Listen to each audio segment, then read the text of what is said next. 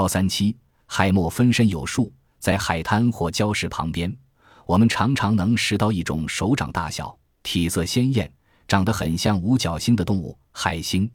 海星扑食的方式是十分奇特的，它特别喜欢吃贝类。当海星用腕和管足把食物抓牢后，却并不是送到嘴里吃，而是把胃从嘴里翻出来，包住食物进行消化。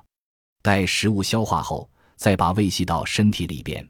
海星吃贝类还要加一道手续：先用腕和管足把贝类包起来，窒息死，把双壳拉开，然后再翻出胃来吞噬那消化不了的贝壳。在饱餐之后就抛弃掉了。若把海星撕成几块抛入海中，每一碎块会很快的重新长出失去的部分，而长成几个完整的新海星来。不过，海星的这种再生能力随种类而异，如沙海星要保留一厘米长的腕，就能生长出一个完整的新海星；而有的海星本领更大，只要有一节残臂，就可长出一个完整的新海星。科学家们正在探索海星更生能力的奥秘，以便从中得到启示。为人类寻找一种新的医疗方法来。海星以贻贝、牡蛎、杂色蛤为食，这些都是具有重要经济价值的贝类，所以海星是养殖业的大敌。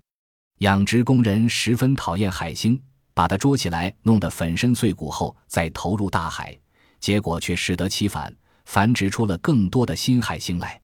要想将海星置于死地，只有把它带上岸来，泡在淡水里，沤成肥料。化害为利，